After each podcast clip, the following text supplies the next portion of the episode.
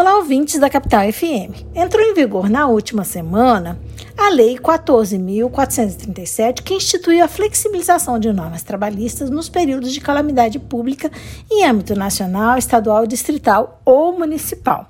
A norma resultou na conversão de uma medida provisória que foi ratificada pelo Congresso Nacional sem nenhuma alteração. Como se sabe, o estado de calamidade pública ele é decretado pelo chefe do Poder Executivo em situações que fogem à normalidade provocadas por desastres causadores de graves danos à população, como ocorreu na pandemia da Covid-19. Tais contextos provocados por esses desastres apresentam particularidades que, em tese, justificariam a necessidade de flexibilizar-se né, regras trabalhistas para a preservação de emprego e renda, tal como é tentado por esta lei mencionada. A primeira medida estabelecida pela lei consiste na possibilidade de que os trabalhadores alterem o regime de trabalho presencial para o teletrabalho, bem como determinar o retorno do teletrabalho para o trabalho presencial, independentemente da existência de acordos ou é, acordos individuais ou coletivos. Nesses casos, é exigida apenas a comunicação ao empregado com antecedência mínima de 48 horas, sendo dispensado inclusive o registro destas alterações no contrato de trabalho com antecedência. Além disso, não são consideradas, nesse caso, obrigações do empregador a aquisição de equipamentos e a instalação de infraestrutura necessária à prestação do teletrabalho pelo trabalhador. A lei também possibilita a antecipação de férias individuais, com ressalva de que o período usufruído não seja inferior a cinco dias corridos, bem como estabelece a lei que o pagamento do adicional de um terço sobre as férias pode ser realizado até a data do pagamento do 13º salário. Já os profissionais de saúde e aqueles que desempenham funções essenciais no momento de calamidade poderão ter suas férias e licenças não remuneradas suspensas. Em ambos os casos, o empregador deverá apenas comunicar com 48 horas de antecedência o retorno desse profissional. Um outro artigo da norma é, permite que os empregadores determinem férias coletivas para todos os empregados ou setores da empresa, inclusive por período superior a 30 dias.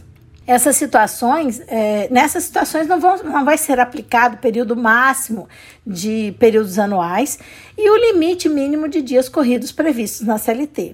É possibilitada ainda a antecipação de feriados, sejam eles federais, estaduais, distritais e municipais, como aconteceu inclusive durante a pandemia. No artigo 16, a lei autoriza também a interrupção das atividades pelo empregador e a constituição de um regime especial de compensação de jornada por meio de um banco de horas diferente daquele previsto na CLT. Nesse caso, a compensação das horas trabalhadas poderá ser realizada no prazo de 18 meses, ou seja, um ano e meio, e não vai ser preciso respeitar os acordos e as convenções coletivas, ao passo que a compensação das horas não trabalhadas durante o estado de calamidade é, poderá ser feita com a prorrogação de jornada diária em até duas horas, inclusive nos finais de semana, desde que não se exceda a jornada total de 10 horas né, por dia.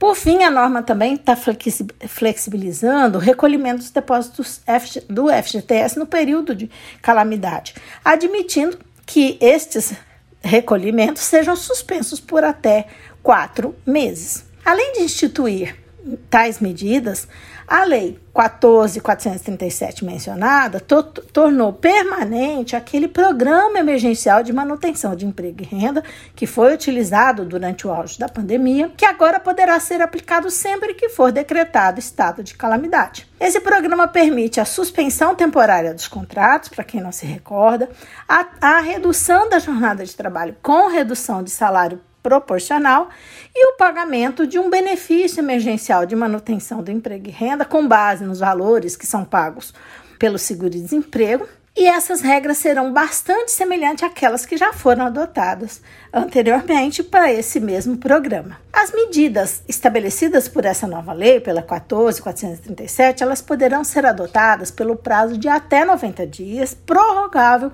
enquanto durar o estado de calamidade pública reconhecido então pelo Poder Executivo valendo para os trabalhadores urbanos, os trabalhadores rurais, domésticos, temporários, aprendizes, estagiários, de áreas ou de grupos é, de risco atingidos pelo estado de calamidade. Registramos, entretanto, a nossa preocupação com relação a, mais uma vez, estarem ocorrendo flexibilizações e até mesmo eliminação de direito dos trabalhadores sem qualquer cuidado ou discussão com as partes interessadas, que são empregadas e empregadores, por meio de seus representantes. Por outro lado, o sentimento que se tem é que se está sendo desmontado, tijolo a tijolo, o direito do trabalho, que tem por essência proteger os trabalhadores, que são aquela parte mais fraca da relação de emprego, sem que a sociedade perceba ou reaja ao perigo que isso representa. Menos direitos significa, significa menos proteção e menos dinheiro no bolso daqueles que, em sua maioria, já vivem no limiar da miséria, enquanto boa parte das empresas empregadores aumentam dia a dia os seus lucros. Onde é que vamos parar? É a pergunta que fica. Esse podcast teve a participação de Carla Leal e Amanda Almeida, membros do grupo de pesquisa sobre o meio ambiente de trabalho da FMT, o GPMAT.